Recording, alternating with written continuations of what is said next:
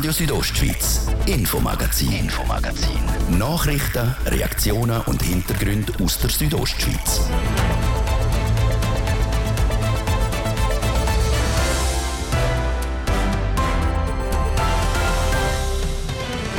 Der Berg oberhalb von Brienz und auch das Dorf selber rutschen talabwärts und das schon seit Jahren. Im Teilbereich ist die Rutschung jetzt so schnell, dass sich die Bevölkerung darauf einstellen muss, ihr Zuhause bald zu verlassen. Die geordnete Evakuierung über mehrere Tage ist das, was wir jetzt daran arbeiten.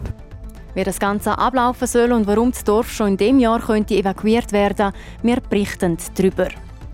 Mit dem Kinderwagen oder am Rollstuhl der ÖV nutzen ist für Betroffene eine tägliche Herausforderung. Damit das künftig nicht mehr der Fall ist, müssen bis Ende Jahr die Bahnhöfe und Haltestellen in der Schweiz behindertengerecht gebaut sein. Umgesetzt wurde ist das in Graubünden aber noch nicht wirklich. Ganz zum Frust der Behindertenorganisation ProCap Grischun. Man hat 20 Jahre Zeit gehabt. In 20 Jahren hat man 12 Prozent erreicht. Jetzt innerhalb von einem Jahr tut man das verdoppeln auf 24 Prozent. Man fragt sich schon, was man in den letzten 20 Jahren gemacht hat sagt der Präsident der Reto Krameri. Und wir haben es von einer jungen Biathletin aus dem Engadin. Alessia Lager kann auf eine gute Saison zurückschauen. Sie gewinnt der Junioren-WM Silber. Ja, und dann nach dem letzten Schiessen, wo ich dort auch nochmal null hatte, dann habe ich so gedacht, okay, komm, jetzt musst du nochmal. Wie sie den Triumph erlebt hat und wie sie allgemein auf ihre Saison zurückschaut, das ist Thema bei uns im zweiten Teil.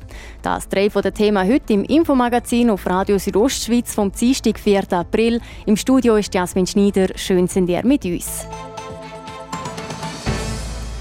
Der Berg oberhalb von Brienz im Albulatal und auch das Dorf selber rutschen seit Jahren talabwärts. Die Rutschung im Dorf selber ist aktuell nicht so schlimm, dafür aber die am Berg oberhalb vom Dorf. Vor allem ein Teilbereich macht der Gemeinde Sorgen. Dort ist die Rutschung so schnell geworden, dass es schon in wenigen Monaten zum Bergsturz kommen könnte. Serena Zinsli.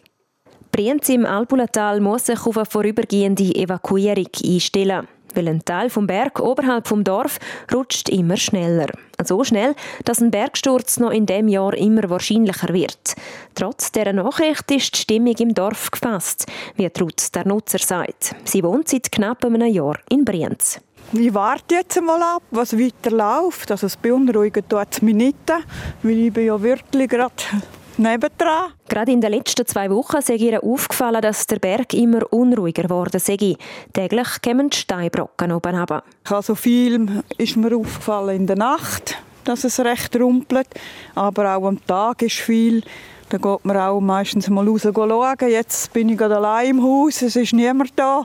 Im anderen Haus hat es ein paar noch. Und also man sieht auch nicht die Leute, dass sie extrem rausspringen, wenn etwas rumpelt. Also sind alle eigentlich gefasst. Ihre Beobachtung, dass der Berg sich immer mehr bewegt, wird von den Messungen bestätigt, wie der Christian Gartmann, der Mediensprecher der Gemeinde, sagt. Gefahr kommt im Moment aus einem Bereich, den wir die Insel nennen, also die Insel hoch über Brienz-Prinzals. Hoch in dem Hang oben gibt es eine Masse von zwischen 1 und 2 Millionen Kubikmeter Felsen, die sich stark beschleunigt hat.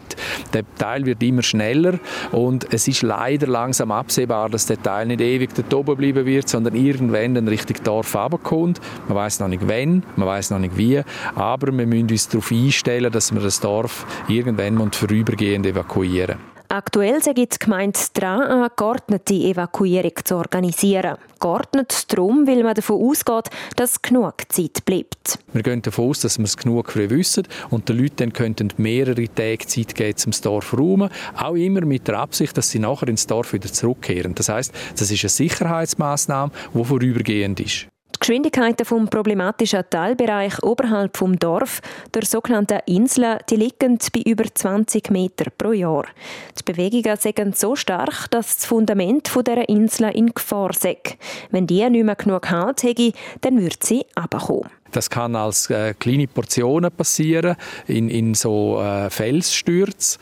Äh, die könnten unter Umständen teilweise das Dorf erreichen. Das kann als rutschig passieren, dass das Ganze so ausrutscht, wie eine langsame, zähe, grosse Lawine, die dann ein oder mehr Meter pro Tag vorwärts geht. Aber es kann auch als Bergsturz passieren. Das ist allerdings die Variante, wo die kleinste Wahrscheinlichkeit hat, dass das alles auf einen Schlag runterkommt und dann grossen Schaden anrichtet. Bei allen drei Varianten müsste die Bevölkerung ihre Sachen packen und evakuiert werden. In erster Linie würde das laut Christian Gartmann aber nur das Dorf Brienz selber betreffen. Man sieht aber auf den Radarbildern, wenn mehr Material in Bewegung geraten so dass zum Beispiel Teile, äh, die äußerste Zone von Tüfenkastel, dort wo das Industriegebiet ist oder das Gewerbegebiet, dass die westlichste Teil von Surava oder sogar ein Teil von Fazerol könnte gefördert sein, dann würden wir auch dort evakuieren. Aber primär gehen wir von Brienz aus. So wäre also auch trotz der Nutzer, der gerade bei der Brienzer Dorfeinfahrt wohnt, von einer allfälligen Evakuierung betroffen.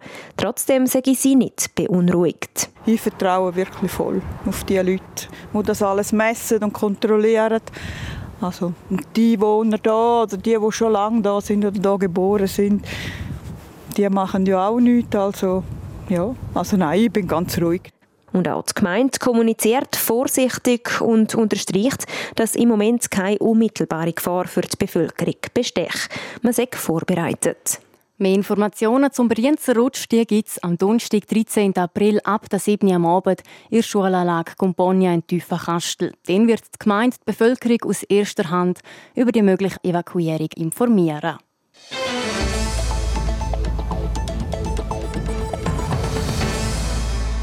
Schnell auf den Bus springen oder jeden Tag mit dem gleichen Zug zum Arbeiten fahren. Etwas, was für viele selbstverständlich ist. Für Menschen mit einer Behinderung ist das Fahren im ÖV aber häufig mit viel Aufwand verbunden.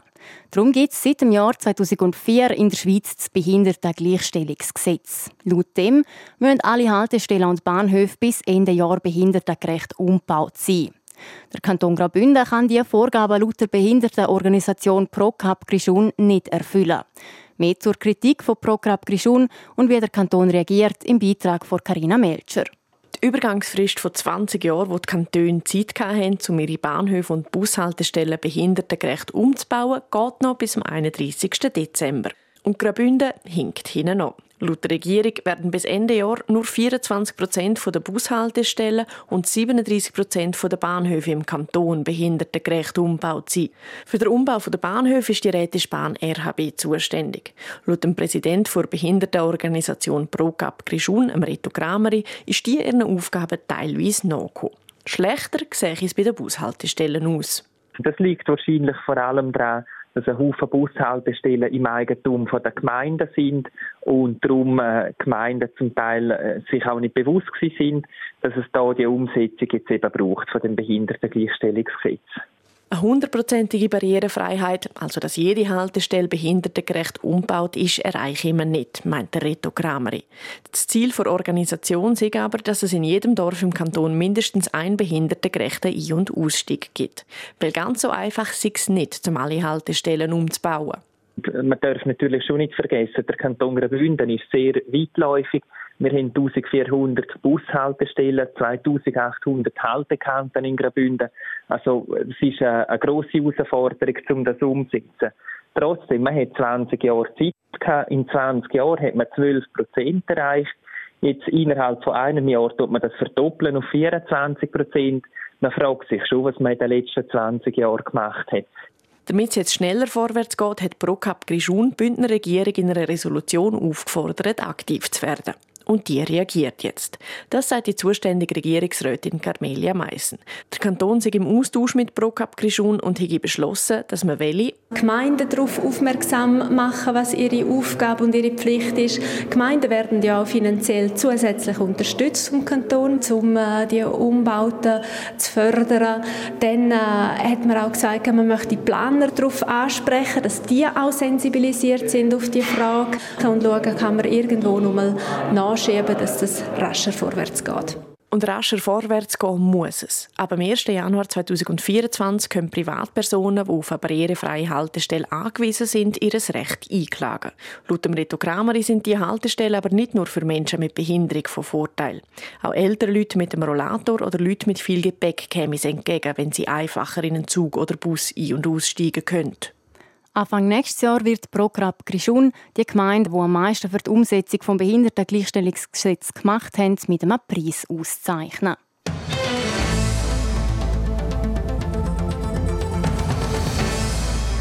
Die Confiserie Café Maron am Bahnhofsplatz in Chur gehört für viele zu einem festen Bestandteil der Bündner Hauptstadt. Zu Recht. Die Maron gibt es nämlich schon seit 90 Jahren. Wie alles angefangen hat und was sich in diesen Jahren alles tun hat, die Anatina Schlegel. Die rot-weißen Storren, die rötlichen Stühle verrussen und Theke mit Torten, Pralines und Gebäck, wo einem das Wasser im Mund zusammenlaufen lassen. Die Konfiserie Café Maron am Churer Bahnhofplatz bedient mittlerweile schon seit 90 Jahren Kundinnen und Kunden. Angefangen hat alles im Jahr 1933, wo der dazumal 24-jährige Paul Maron zum ersten Mal die Türen zu seinem neuen Geschäft geöffnet hat. 35 Jahre später hat dann sein ältester Sohn Maron übernommen und dann ist es nicht mehr lang gegangen, bis auch die heutige Geschäftsführerin Regula Alamont Maron ihre ersten Erfahrungen in der Konfiserie gesammelt hat. Ich bin wie meine zwei anderen Schwestern auch. Am Mittwochnachmittag immer abwaschen. Das war einfach so. Wir sind gekommen, haben ein bisschen Sackgeld verdient. Und bald darauf habe ich dann auch ein bisschen im Verkauf helfen. Schon früher hat die Enkelin vom Gründer Paul Maron einen Einblick ins Geschäft gekriegt. Vor 23 Jahren hat sie Maron dann zusammen mit ihrem Mann übernommen. Das hat auch ein paar Veränderungen mit sich gebracht. Wir können die Nachbarsliegenschaft vergrößern. Das ist sicher sehr gut weil dass wir auch mit der Zeit gehen können.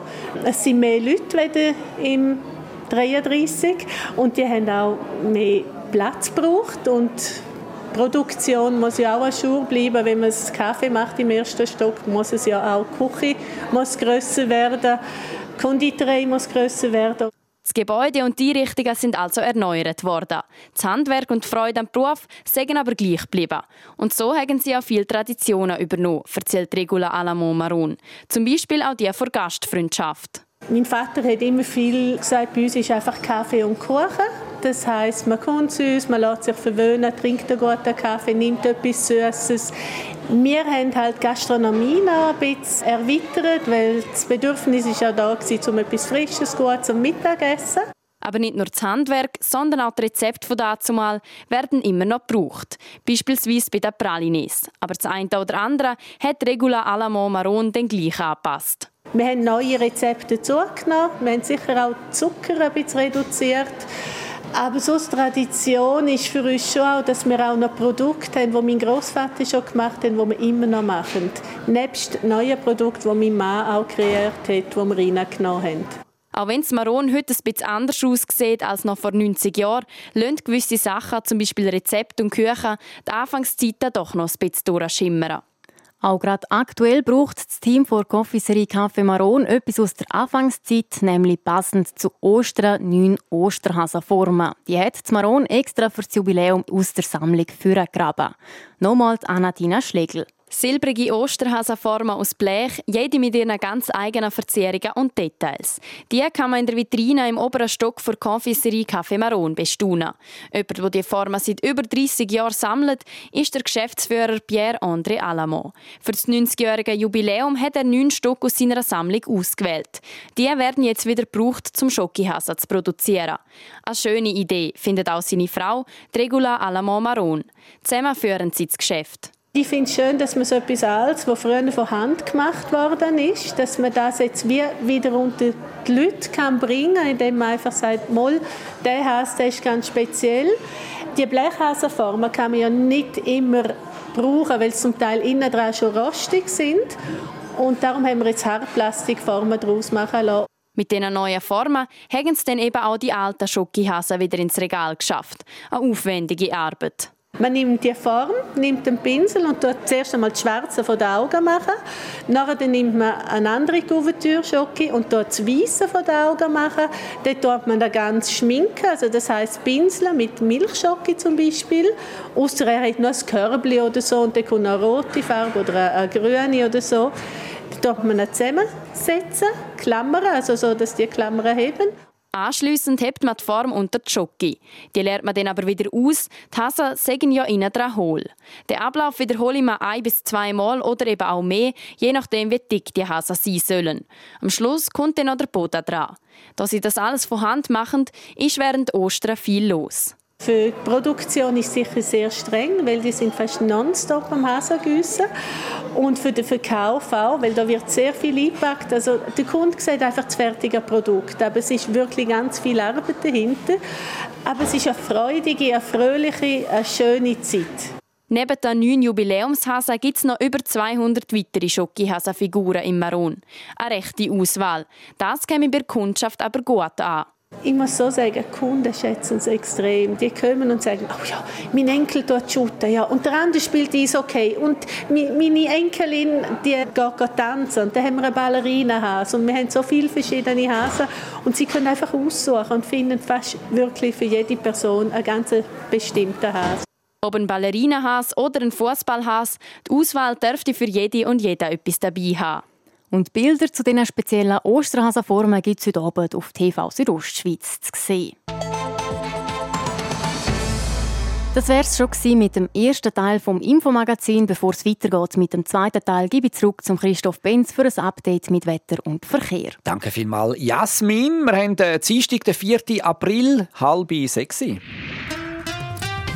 präsentiert von Procar Davos AG. Ihre Händler für die neuesten Subaru-Modelle in der Region Davos. Ja, es bleibt freundlich heute Abend bei uns in der Südostschweiz, zum Teil sogar wolkenlos.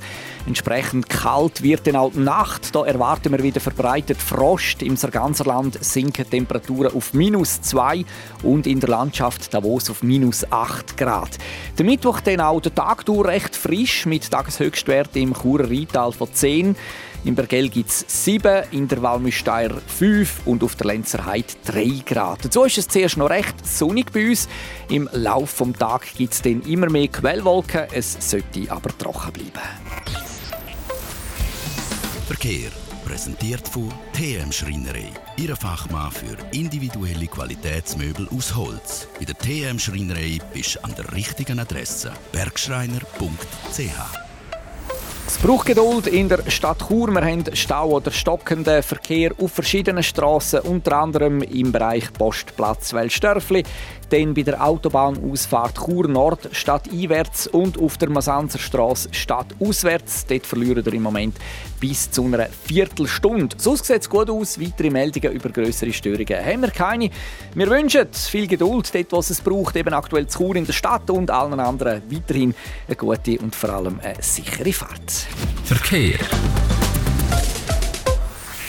Und da geht es weiter mit der Jasmin Schneider und den aktuellsten Themen aus der Region.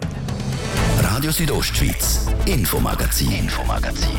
Nachrichten, Reaktionen und Hintergründe aus der Südostschweiz.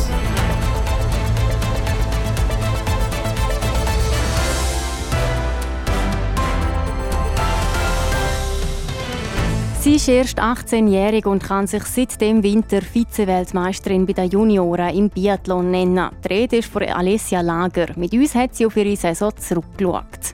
Zuerst widmen wir uns aber noch im Rahmen unserer Wochenserie am Thema Garten.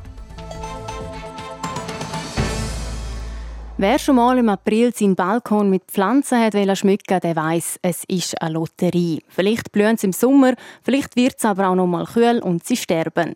Die meisten warten darum bis Mai mit den Balkonpflanzen. Aber welche Pflanzen sind bei den Bündnerinnen und Bündner besonders beliebt? Es berichtet Christina Schmid. Wer kennt das Bild schon nicht? Von alten Häusern im Engadin oder im Prättigau und überall auf den Fenstersims und entlang der Balkon zieren der Haufen rote Blumen das Bild. Gerania.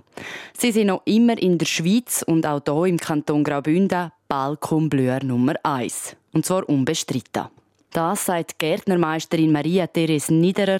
Sie ist schon seit mehr als 30 Jahren in diesem Beruf und schafft schon seit über 20 Jahren bei Gensetter Topfpflanzen in Langquart. Dort werden Pflanzen gezüchtet, also auch die bei Bündnerinnen und Bündner so beliebten Gerania, die es dann später in den Läden zu kaufen gibt. Dieses Jahr kommen die ersten Geranien in wenigen Wochen in den Verkauf. Für Maria Therese Niederer ist die Arbeit aber viel früher losgegangen. Im grossen Mo steht im November die Planung bei uns. Dann sind die Jungpflanzensorten bestimmt, dann ist der Platz bestimmt, wo es wächst. Dann wissen wir, wie viel Geranien das wir produzieren müssen. Und dann fängt man für die frühesten, die, die Ende April gehen, fängt man eigentlich Ende Januar mit Topfen an. 50.000 Geranien. So viel gehen Ende Monat in den Verkauf. Am Schluss der Geranien-Saison sind es dann insgesamt 200.000 eine Riesenzahl, wenn man bedenkt, dass in Langquart auch noch ganze Haufen andere Balkonpflanzen gezüchtet werden. Muss ja nicht jedes Geranie auf dem Balkon haben. Es gibt auch deren, die lieber die Pladenia haben oder lieber Petunia oder da gibt es Fuchsia, da gibt es ein ganzes riesiges breites Sortiment. Letztere, also die Petunia, dürften auch die meisten kennen. Zum Essen sind sie zwar giftig, aber fast jedes Kind dürfte einmal an ihnen geschnuppert haben. Wenn man das macht, schließt sich die Blüte nämlich um die Nase. Im Vergleich zu vor 30 Jahren ist Petunia heute sehr beliebt. Wenn ich zurückschaue auf meine Gärtnerkarriere, ist sehr auffallend, dass man Petunia, wo ich Gärtner gelernt habe, noch gerne nicht so kennt hat, wie sie jetzt sind. Und da hat jetzt doch die letzten Jahre sehr große Züchtereien stattgefunden. Die ersten Petunien, Hängepetunien, sind übrigens nur lila gewesen. In der Zwischenzeit gibt es eigentlich alle Farben, die man sich vorstellen kann. Und eine Zeit lang hat man so gerne eine auf dem Markt gehabt, quasi unter dem Namen Schwarz. Der Konsument hat sie irgendwann gefunden, weil sie einfach nicht leuchtet. Und dann ist in den letzten Jahren nochmal etwas Neues aufgepoppt, wo laut Maria Therese Niederer grosses Potenzial hat. Und das sind die Pladenia. Der Grund für diese Annahme liegt am Klimawandel je, je heißer oder je trockener unsere Sommer werden, umso mehr denke ich, dass dann die Pladenia äh, beim Kunden auf dem Balkon mehr Freude machen. Eine Petunia, wenn der im ganz heißen Sommer südseitig nicht zweimal Wasser gehen, dann ist es nicht gefreut. Und eine Dipladenia mag das doch verleiden, dass er um anderthalb Tage kein Wasser gehen kann und sie blüht immer noch schön. Die Gärtnermeisterin glaubt darum, dass sich das Sortiment bei Gensetter Topfpflanzen auch in nächster Zeit noch wird verändern. Hin zu Blumen, die mehr Hitze vertragen. Hitzetolerante Blumen dürfen in Zukunft also gefragter sein. Schon jetzt beliebt sind pflegeleichte Pflanzen, die einen grossen Aufwand haben, das wollen die wenigsten Leute. Und um den Aufwand, den man aufbringen muss zum Gärtner, um das geht es den morgen im nächsten Teil unserer Gartenserie.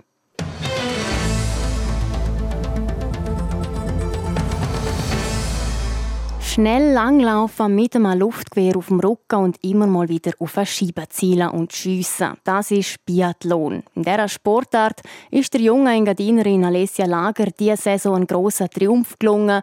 Die Silbermedaille an Junioren WM. Zusammen mit Nadia Guetsch hat sie auf ihre Saison zurückgeschaut und auch auf die Überraschung. So Trainer und Wachsmänner, die sind ja immer mega am Schreien. Sie schreien eh immer richtig fest, aber jetzt das Mal haben sie noch mehr geschrien und habe ich so gedacht, okay, jetzt musst du wirklich gehen. Das erzählt Alessia Lager. Die 18-Jährige kommt gerade vor Schule. Sie besucht das Gymnasium der Akademie in Gedina in Zamada. Hier, im Café von ihren Eltern, erzählt sie beim Chai Latte von ihrem grossen Triumph an Junioren-Weltmeisterschaft in Kasachstan. Und dann hatte ich eigentlich das ganze Rennen mega Glück gehabt, dass ich immer mit schnellen Mädchen mitlaufen. Also musste ich nur müssen dann hinten laufen und probieren dranbleiben oder eben die langsamer ein bisschen zu überholen. Gefühlt habe sie sich vor dem Start alles andere als gut. Wegen einem Infekt ist die Vorbereitung nicht nach Wunsch gelaufen und auch die Bedingungen mit dem starken Wind haben ihr vor allem beim Schiessen Sorgen gemacht. Normalerweise bin ich eigentlich nicht so gut im Schiessen mit Wind, aber ich habe dann einfach versucht, so zu machen, wie man es immer macht. Und dann ist es einfach gegangen. Im Ziel hat sie eher mit einem Blumenstrauß als einer Medaille gerechnet, erzählt die C-Kader-Athletin von Swiss Ski. Ich so denke, vielleicht kann ich Blumen holen. Und dann bin ich mal auslaufen und so. Und dann bin ich so zurückgekommen und alle haben so angefangen, so Fotos mit mir machen und so. Und dann nachher hat so mein Trainer gesagt, Alessia, du bist Zweite und so. Und er hat sich mega gefreut und habe ich so gedacht, so, oh mein Gott, also ich bin im Podest, das hätte ich irgendwie nicht gedacht. Die Alessia Lager strahlt noch jetzt über das ganze Gesicht, wenn sie von dem Moment erzählt, wo ihr die Medaille um den Hals gehängt worden ist. Sie betreibt seit Kindheit Langlaufsport und hat auch das IO-Training besucht. Dort hat sie aber etwa nicht zur Ringgruppe gehört. Und ich war immer so die Schlechteste von allen. Und so die Hilfsleiter hat mich immer irgendwie in den nachzerren oder stoßen. Es sei ihr einfach immer zu streng gewesen, erzählt sie lachend. Die Leidenschaft für den Biathlon hat sie dann im Sommertraining entdeckt. Wir hatten so ein Fun-Biathlon-Rennen und es war so mit Joggen. Und Joggen, das habe ich, ich weiß nicht, das habe ich einfach können, aber das habe ich jetzt auch nicht so gerne gehabt. Und dann habe ich das dort schon das erste Rennen gewonnen, eben so mit dem Schiessen.